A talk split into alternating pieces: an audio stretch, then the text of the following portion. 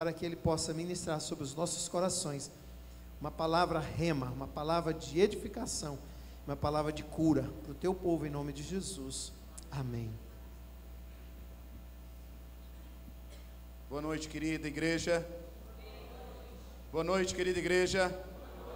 Graça e paz. Amém. Quantos estão prontos para serem abençoados por Deus? Quem está pronto? Quero dizer para você que Ele já liberou essa palavra para o seu coração. Muitas vezes nós ficamos aí, não, hoje eu vou receber uma palavra de bênção. Ele já liberou a palavra para você, ele já te abençoou. É, é, o que nós precisamos é tomar posse da bênção de Deus sobre a nossa vida. Você toma posse? Você toma posse? Então pegue a sua Bíblia aí. Eu quero que você abra lá em Mateus, Mateus, capítulo 15. Você vai deixar aberto nesse capítulo. Eu vou começar com outro texto bíblico, mas eu quero convidar você a deixar aberto em Mateus capítulo 15. Meu querido Arthur, coloca um pouquinho de retorno para mim aqui que mudou do que estava. Você vai abrir Mateus capítulo 15, do versículo 32, 32 em diante. Quem encontrou, diga amém. Eu vou ler primeiramente um texto aqui que eu quero dar a nossa introdução. Diz assim: Efésios, vai estar no telão, você pode acompanhar no telão, Efésios 3, versículo 20 a 21.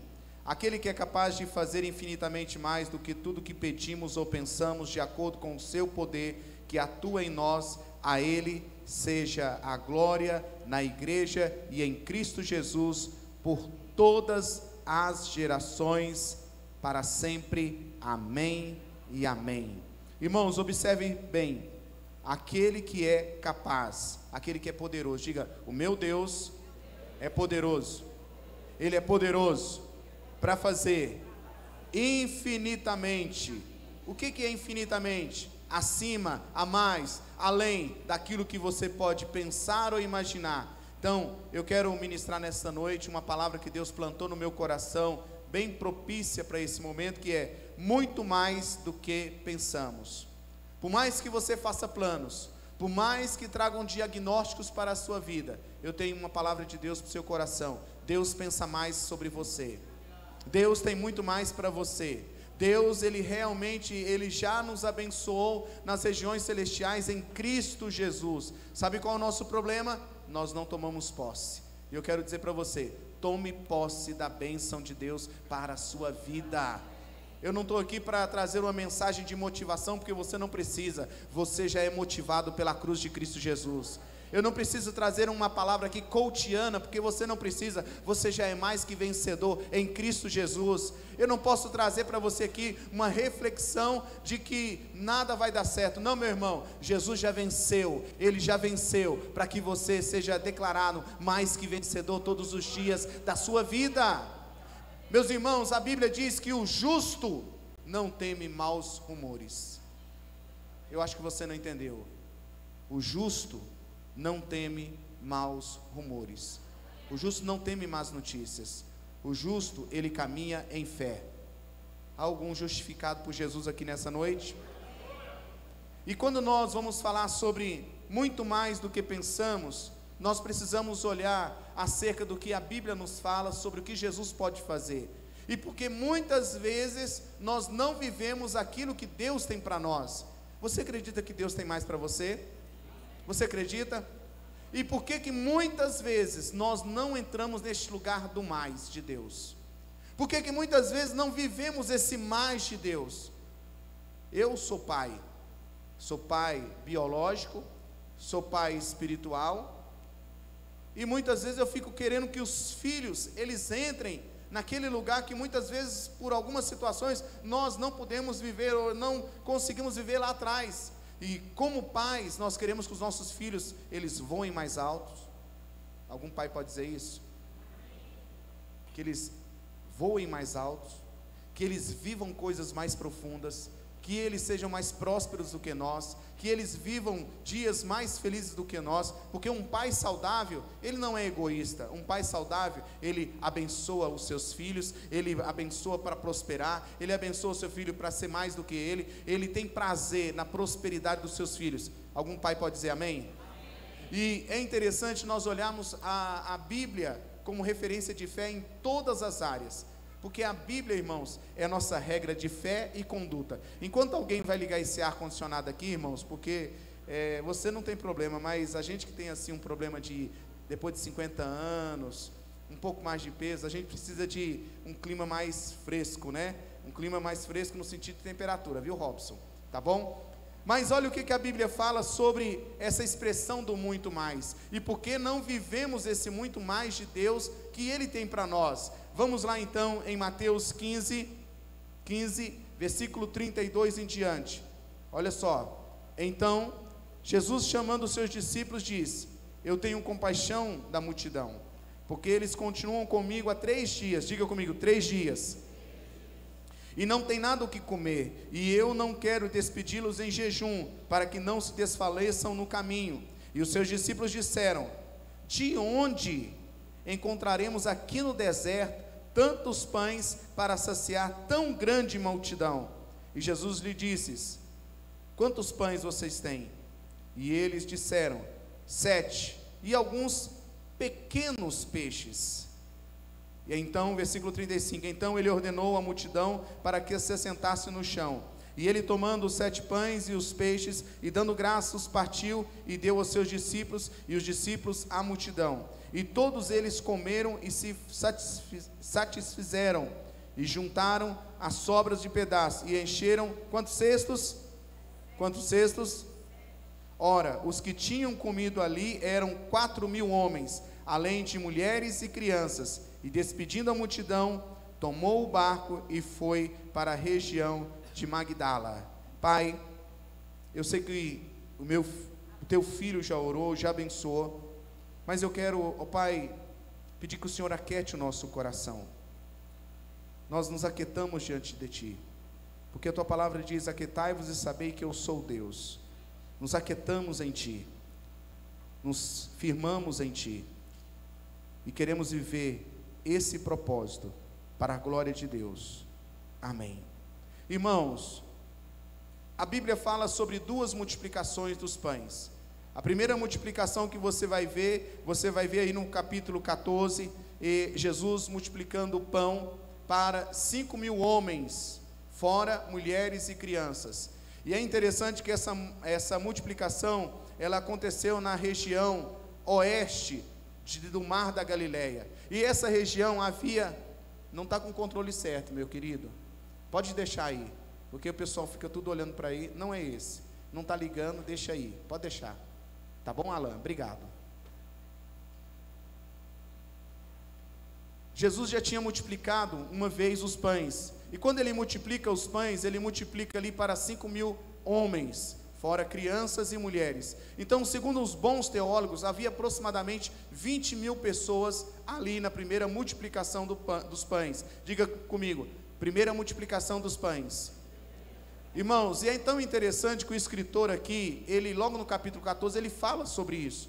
E se você for olhar o relato bíblico, Jesus, ele sai de uma região do Mar da Galileia, ele está aqui, ele ali havia cidades, havia lugares onde havia recursos humanos naturais para buscar os pães, e aí os discípulos naquele momento falaram assim: "Onde vamos ter tanto dinheiro para alimentar essa multidão? Nem 200 denários daria para alimentar uma multidão desse tamanho". E aí a Bíblia diz que Jesus ele pega ali quantos pães na primeira multiplicação? Cinco pães. E quantos peixes? Dois. E ali, através daqueles cinco pães e dois peixes, eles alimentam. Jesus alimenta, Deus alimenta uma multidão de 20 mil pessoas. Diga comigo, 20 mil pessoas. Irmãos, você crê em milagres? Eu vou repetir que talvez você não está atento. Talvez você deu aquela olhadinha. Você crê em milagres? Jesus ele multiplicou ali de apenas, não era cinco cestos de pães, de pães, eram cinco pães e dois peixes. E alimentou uma multidão de 20 mil pessoas. Jesus sai dali com aquele milagre extraordinário e ele vai para outra região também, ali na, no Mar da Galileia, uma outra região, a região que era de Decápolis. Chegando ali em Decápolis, ele passa naquela região, naquela região e ele fica ali num culto de três dias. Diga comigo, um culto. Pode dizer, um culto de três dias.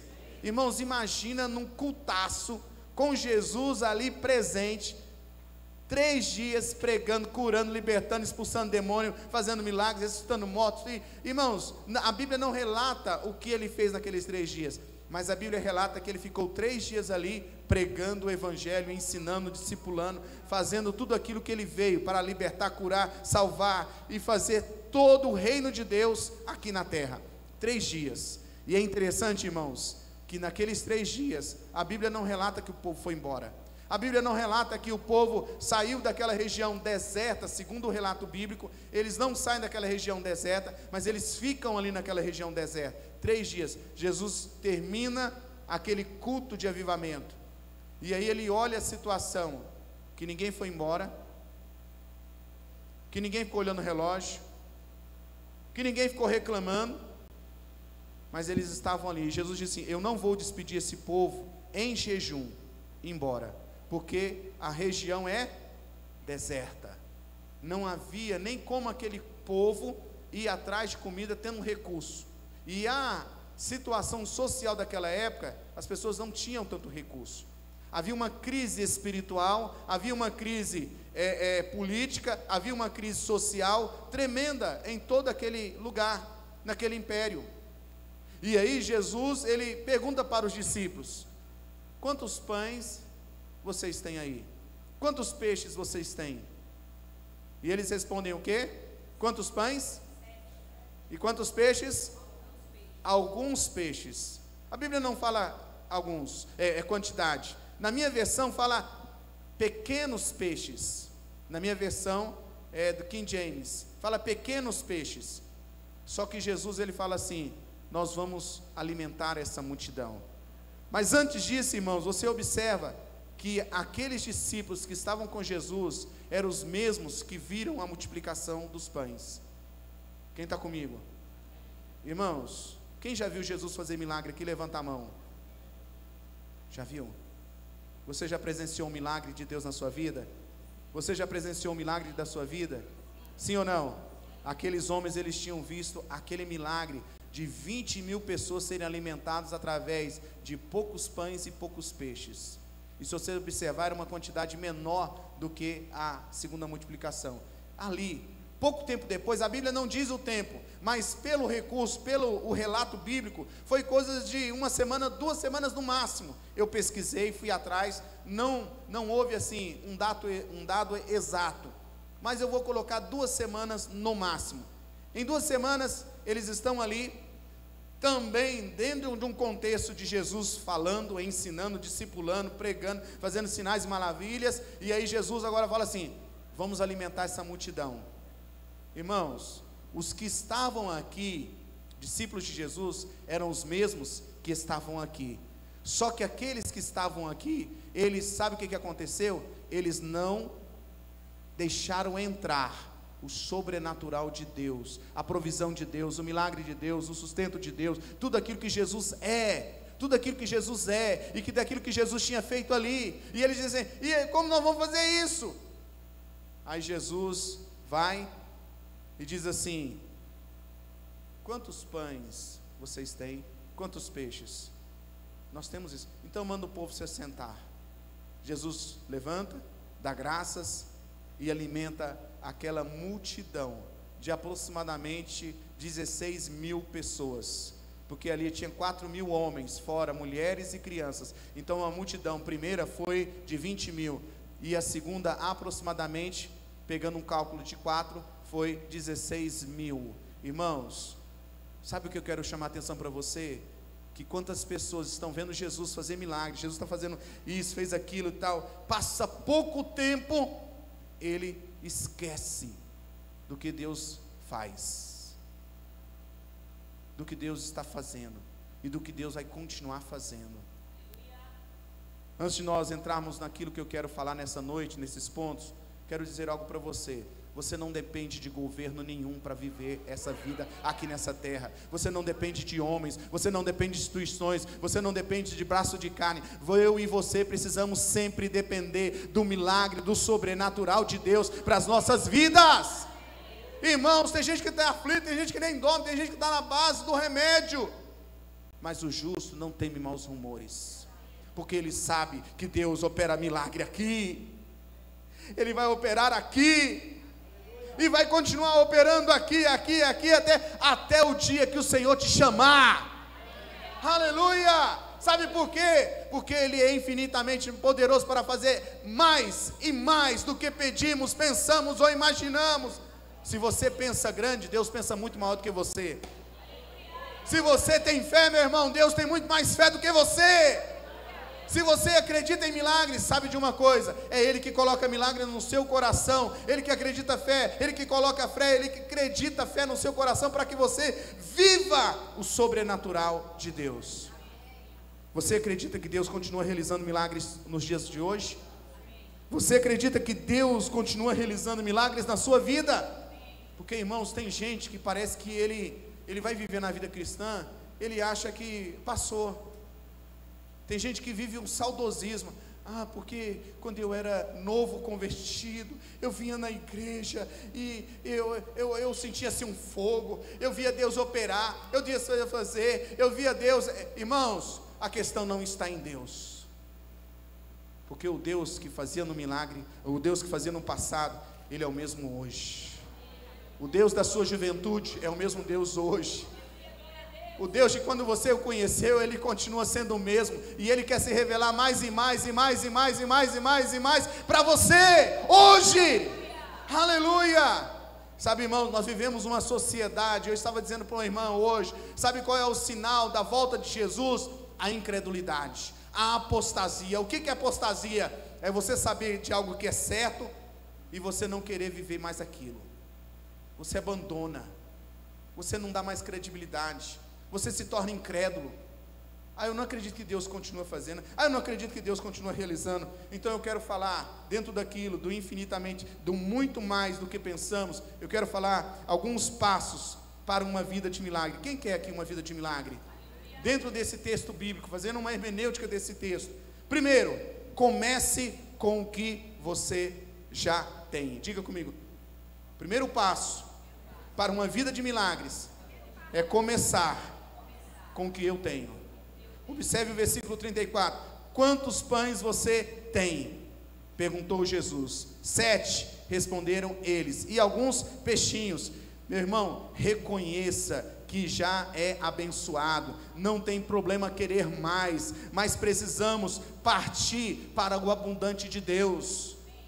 Tem um ponto de partida, o que, você tem na sua mão? Olha aí, pega a sua mão aí, o que você tem?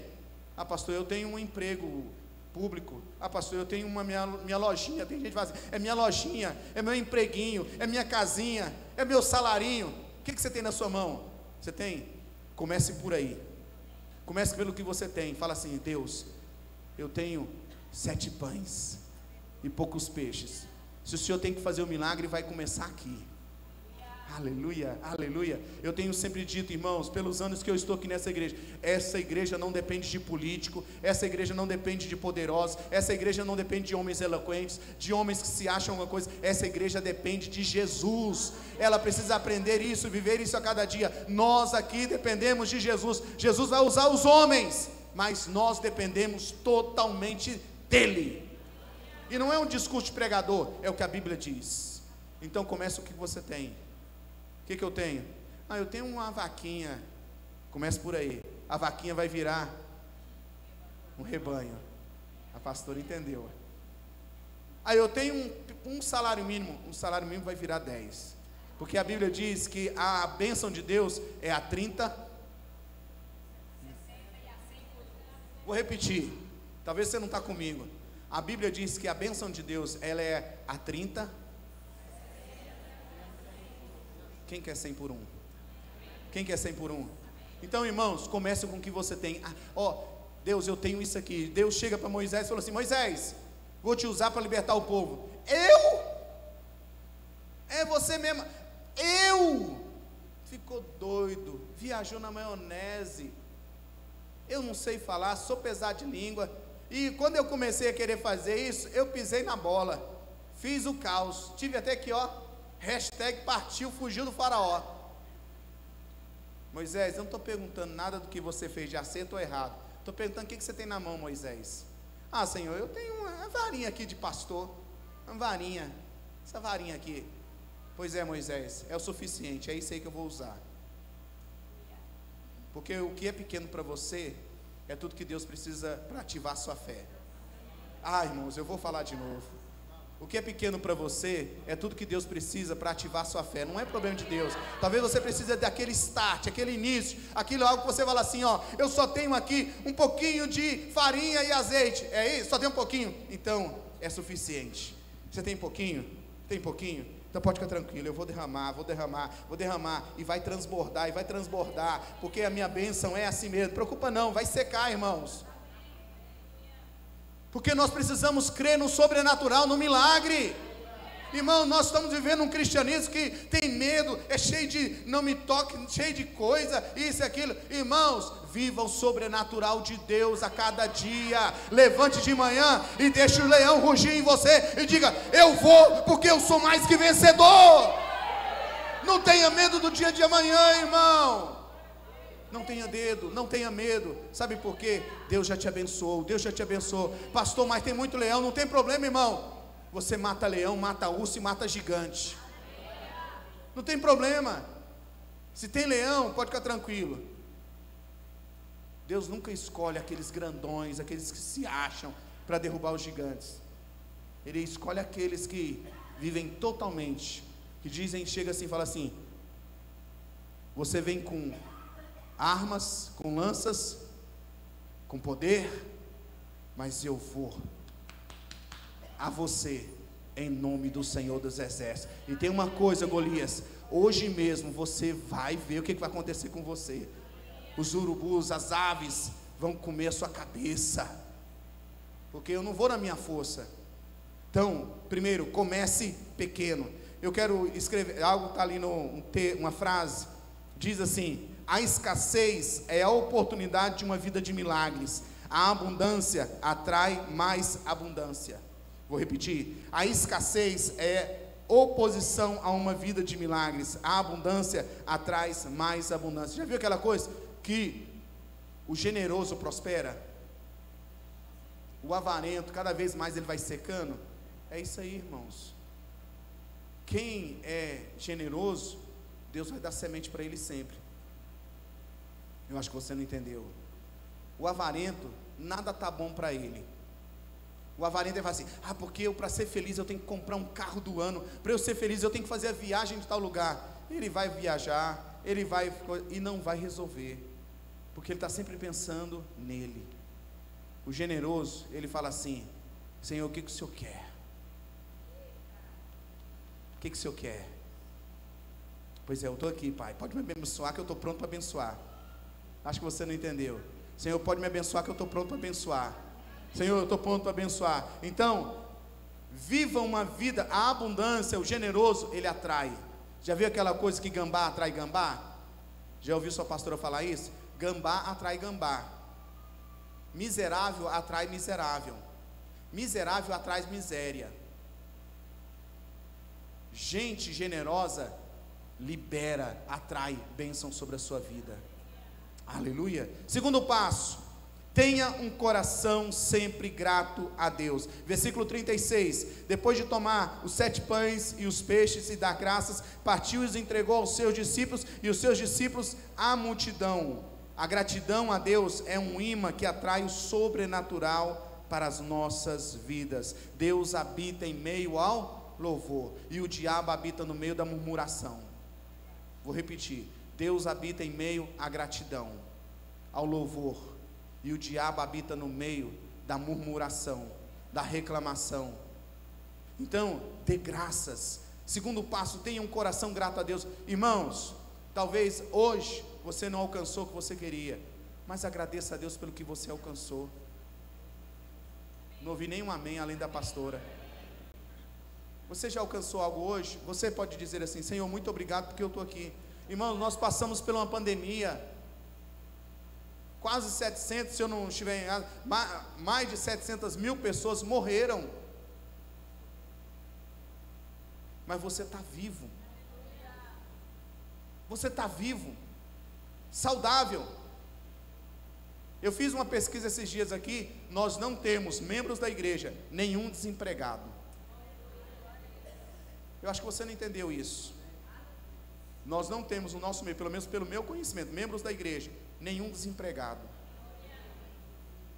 Na verdade, a gente fica colocando proposta de emprego ali no grupo da igreja para ver se acontece alguém que possa ter assim, mas deixa eu dizer algo para você. Hoje, hoje, que eu sei, membro da igreja, que eu tenho conhecimento, não há nenhum desempregado. Então agradeça pelo emprego que você tem, agradeça pela família que você tem, agradeça pelas pessoas que estão à sua volta. E, ah, pastor, mas nem sempre tem que dar graça. Meu irmão, você vai dando graça e aquilo que é mazela vai saindo. É, irmão? Murmuração atrai caos. Gratidão atrai o favor de Deus. Aleluia. Então tenha sempre um coração grato. É, Lucas 17, versículo 15 e 16 diz assim: Um deles, quando viu que estava curado, voltou louvando a Deus em alta voz, prostou-se aos pés de Jesus e lhe agradeceu. E este era samaritano. Aqui está relatando a cura dos quantos leprosos? Quantos? Dez. Quantos voltaram para agradecer? Só um. Só que, deixa eu dizer algo para você. Deus abençoa a todos. Eu falei isso hoje pela manhã e eu não quis completar a frase toda. Deus abençoa a todos, porque Deus é amor. Mas os gratos recebem bênçãos especiais de Deus. Aqueles dez foram abençoados, foram curados, mas um voltou para agradecer. E aquele que voltou para agradecer, ele recebeu uma palavra de Jesus para a sua vida. Meu irmão, olha só, deixa eu dizer algo para o seu coração. Tenha gratidão, para de reclamar, irmão. Para de reclamar, meu irmão. Basta o mundo que é o dia inteiro, que essa ladainha. Nós estamos precisando de vozes proféticas na nossa cidade. Meu irmão, a nossa cidade está de vento em popa crescendo, avançando, empregos, prosperidade, pessoas estão crescendo profissionalmente. Está, está e para de maldizer a sua cidade. Daqui um dia está chegando uma faculdade federal aí, meu irmão. Daqui um dia está chegando indústria aqui nessa cidade. Quem vai ocupar os melhores empregos? Quem se prepara. Quem rala, quem busca. Murmurador vai ficar sempre murmurando. É, meu irmão, murmurador vai ficar sempre. Irmãos, eu lembro, alguns anos atrás, quando eu vim para Tocantins, eu ouvia do pessoal falava assim: não, aqui não. Porque eu vim de uma região que planta muito que é catalão, né? Então eu falava assim, gente, aqui o pessoal não planta não. Aí o pessoal chegava, porque eu, minha profissão é, é bomba injetora, mecânico bomba injetora, e eu falava assim, aqui não planta não? Quando eu cheguei, não, Jean, aqui não dá nada. Aqui dá mandioca, Aqui dá umas culturas aí e tal, que os índios vão e fazem, a gente aprendeu com os índios. Não, não dá nada, é só terra, é só pedra, e não, não dá nada. Eu estava na região de Miracema, imagina Miracema no ano 2000, quando eu cheguei lá. Você lembra, né, Rodrigo? O pessoal fala assim: não, não dá nada não. Tem alguma coisinha lá em Pedra Afonso que é uma terrinha melhor. Tem uns bandos de bobo lá, gaúcho, que foi para lá. Mas vai tudo quebrar a cara. Sabe quem falava isso? O povo dessa terra. Sabe de uma coisa? Esses que falavam continuam do mesmo jeito, e alguns até pior. Mas aqueles que creem na bênção de Deus estão avançando, estão avançando, sendo gratos, gratidão, irmãos, gratidão a Deus. Tenha um coração, a gratidão é um imã que atrai o sobrenatural de Deus para as nossas vidas. Deus abençoa todas as pessoas, diga comigo, Deus abençoa todas as pessoas. Irmãos, Ele abençoa até o mal a pessoa má. Porque ele dá sol, chuva, para todo mundo aí. Quem está entendendo? Mas os gratos recebem bênçãos especiais da parte de Deus. Tem alguém aqui que é grato a Deus? Tem alguém aqui que é grato a Deus? Terceiro, receba seu milagre em abundância. Versículo 37. Todos comeram até se até se e ajuntaram cestos, sete cestos cheios de pedaços que sopraram. Seu milagre tem a ver, escreva aí se você puder. Seu milagre tem a ver com a medida da sua fé e da sua fidelidade. Seu milagre tem a ver com a medida da sua fé e da sua fidelidade. É, pastor, se o PT ganhar, nós tá no, no sal, porque vai quebrar tudo, vai fechar tudo e coisa e tal. Irmão, com toda sinceridade, eu não sei o resultado que está neste momento. Mas quem sustenta a sua vida, guarda isso no seu coração. Não é PT, não é sistemas de governo. Nós passamos a pandemia aí, e a maioria do povo que está aqui prosperou no tempo da pandemia. Sabe por quê? Porque é Deus que estava sustentando.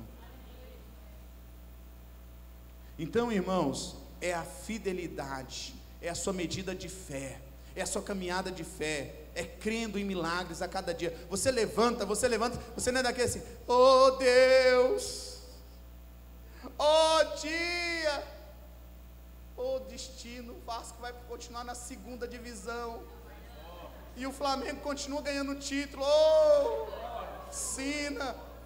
É, irmão, esse é um vascaíno traumatizado.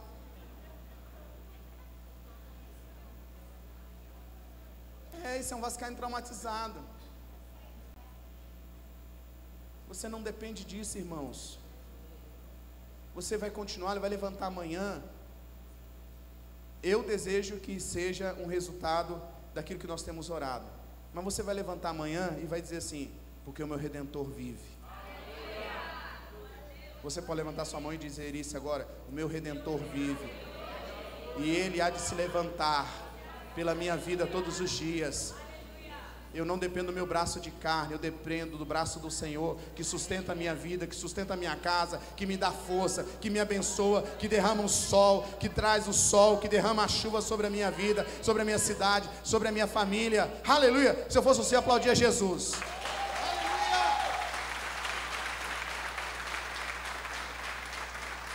Continue fiel a Deus e deixe que Ele cuida das demais coisas, irmãos.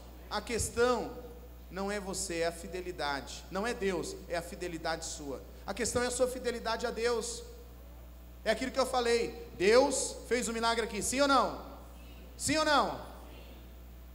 Aqui, os discípulos, nós, já não estavam mais crendo no milagre. Quem está comigo? Nós precisamos crer nos milagres de Deus todos os dias. Aquele que fez aqui, ele continua fazendo aqui. E ele vai fazer aqui. E ah, vai fazer, e você vai chegar como Davi, vai dizer assim: Ó, sou velho, já fui moço, e hoje eu sou velho, e nunca vi um justo mendigar o pão, e nem a sua descendência passar necessidade. Irmãos, quem tem a primazia sobre a sua vida é Deus. Quando Deus plantou essa palavra no meu coração, eu fiquei aqui mergulhando, mergulhando e pensando sobre aquilo que Deus ele tem para nós a cada dia. Olha só, confie na, na provisão sobrenatural de, de Deus. O mesmo Deus que já fez, continuará fazendo milagres na sua vida. Vença, diga comigo, eu vou vencer. Eu vou vencer todo tipo de ansiedade e preocupação. Você pode repetir isso? Eu vou vencer todo tipo de ansiedade e preocupação, lançando sobre ele toda a vossa ansiedade. O que, que o texto continua dizendo? Porque ele tem cuidado de vós. Porque ele tem cuidado de vós. Você pode pôr a mão na cabeça e dizer: Porque ele tem cuidado de mim. Ele tem cuidado de mim, Ele vai continuar cuidando, Ele vai continuar. Aleluia. Quarto ponto, perceba a ação de Deus para a sua vida, para abençoar multidões. Versículo 38: Os que comeram foram quatro mil homens, sem contar mulheres e crianças.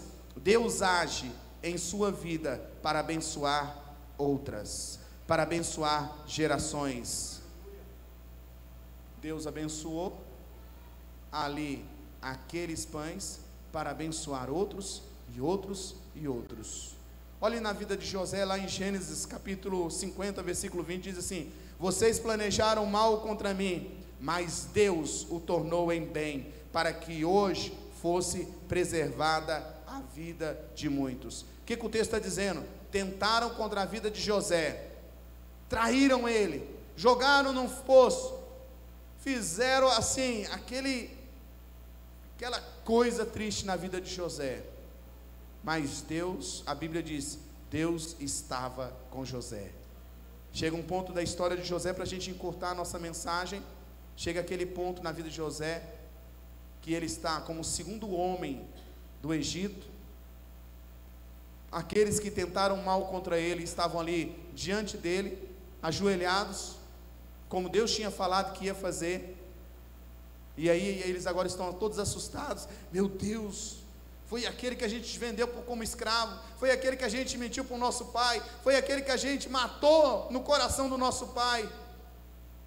Ele vai, ele vai agora, toda a mágoa que ele carregou, ele vai agora derramar em cima de nós. Ele vai até cantar aquele, aquele hino. Me ajuda, Íria.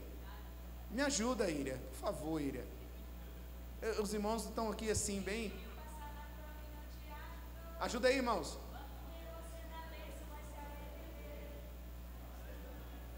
Canta, pastora. Minha vitória tem sabor de mel. O José podia até cantar essa música agora lá, falando assim: ó, vocês me jogaram, me passaram e coisa e tal, mas agora chegou a minha vez. Agora a minha vitória tem sabor de mel. Não, irmãos, sabe o que, que José fez? Eu estou, passei tudo o que eu passei, para que eu possa abençoar vocês, a vida de vocês seja preservada e todo o mal que vocês intentaram contra mim, Deus transformou em bênção na minha vida. O que, que eu quero dizer para você nessa noite? Tudo que tentarem contra você, Deus vai reverter em bênção para a sua vida. Vou repetir: toda inveja que se levantar contra você, toda arma forjada que se levantar contra você, toda falação que fizerem contra você, toda artimanha que fizeram contra você, Deus vai pegar essas coisas e vai converter em bênção, em vitória, em prosperidade, em lugar de glória, em lugar de honra na sua vida. Aleluia! Pode aplaudir Jesus mesmo, que é Ele que faz isso. Aleluia!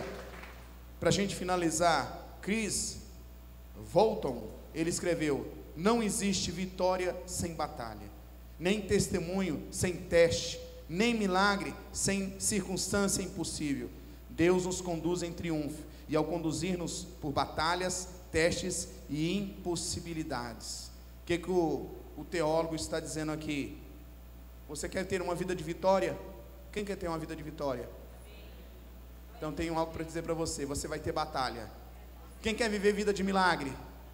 Então você vai precisar de milagre. Quem quer ter testemunho para contar? Porque, irmãos, coisa triste é um crente que não tem nada para falar. Coisa triste é um crente que não tem um testemunho para dar. Ele só fica ouvindo o testemunho. Nossa, mas como que Deus abençoou aquilo? Nossa, olha que milagre que Deus fez naquela vida aquela. Nossa, olha aquele irmão está avivado. Nossa, olha que coisa. coisa triste é isso, irmãos. Pessoa que não tem nada para falar, não tem nada para testemunhar, mas com você não vai ser assim.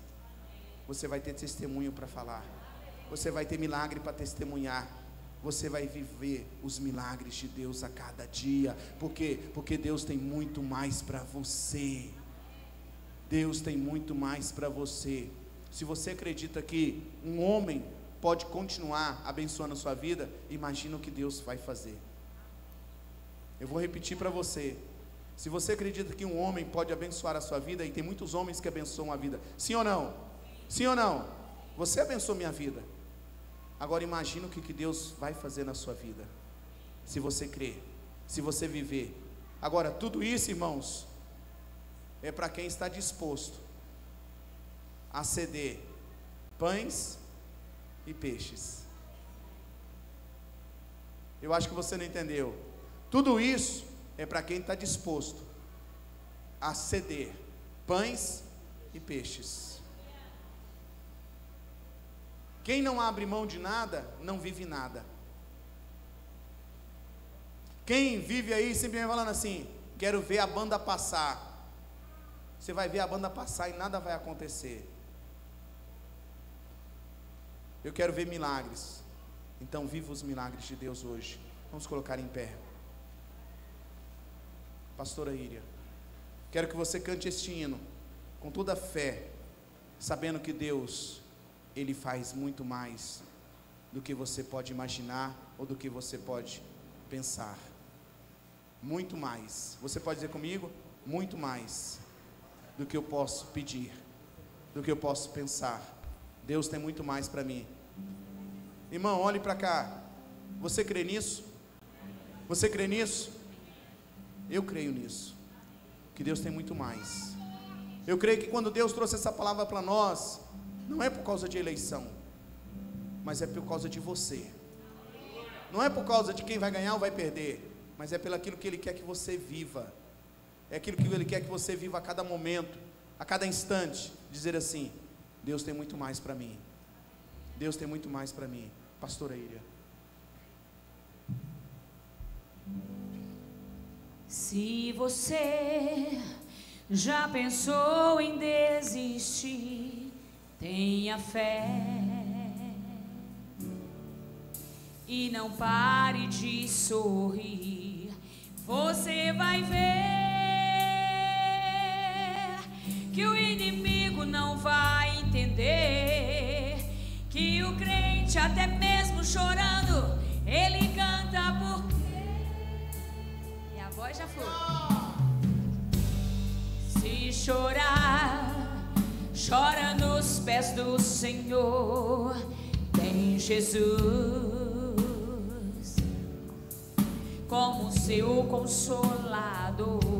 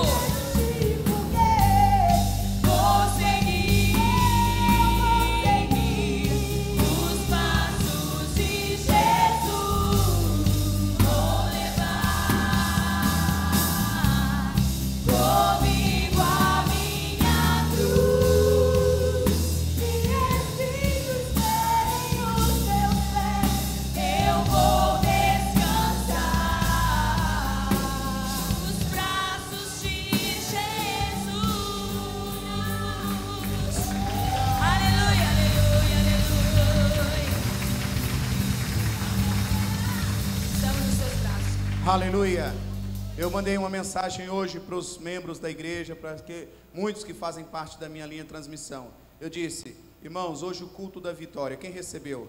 Amém. Culto da vitória. Sabe por quê? Porque em Jesus você é mais que vencedor. Você em Jesus é vitorioso. Guarde isso no seu coração, irmãos. Independente de qualquer notícia que possa aparecer, você já é vencedor. Toda vez que você entrar na presença de Deus, tenha isso no coração. Eu sou mais que vencedor. Deus, se eu tiver que passar pelas águas, pelas águas, não vou afundar. Se passar pelo fogo, não vai me queimar. Não importa a circunstância, nós somos mais que vencedores. Amém? Levante a sua mão, eu quero te abençoar nesse dia de hoje. Que você carregue essa semente, essa palavra profética para o seu coração. Você não depende de homens, você depende de Deus. O milagre acontece na vida que de quem crê em milagres. Pai, eu quero abençoar cada filho teu aqui, ó Pai. Pedir que o Senhor derrame da tua graça, da tua bondade, da tua misericórdia, que dias, dias e dias de milagre, de bonança, de prosperidade, de avançar, de crescimento em todas as áreas acontece na vida do teu povo, porque a tua palavra diz: "Aí você verá a diferença daquele que serve a Deus e daquele que não serve a Deus. Os fiéis sempre vencerão." Em nome de Jesus eu oro e os abençoo. Amém e amém. Aplauda Jesus com verdade, com força. Aleluia! Aleluia! Deus te abençoe. Vá na paz do Senhor, com a cabeça levantada, sempre crendo no milagre de Deus. Amém? Deus te abençoe. Por mais que eu fale que eu não tenho medo de caminhar, sinto uma insegurança, pois sou ser humano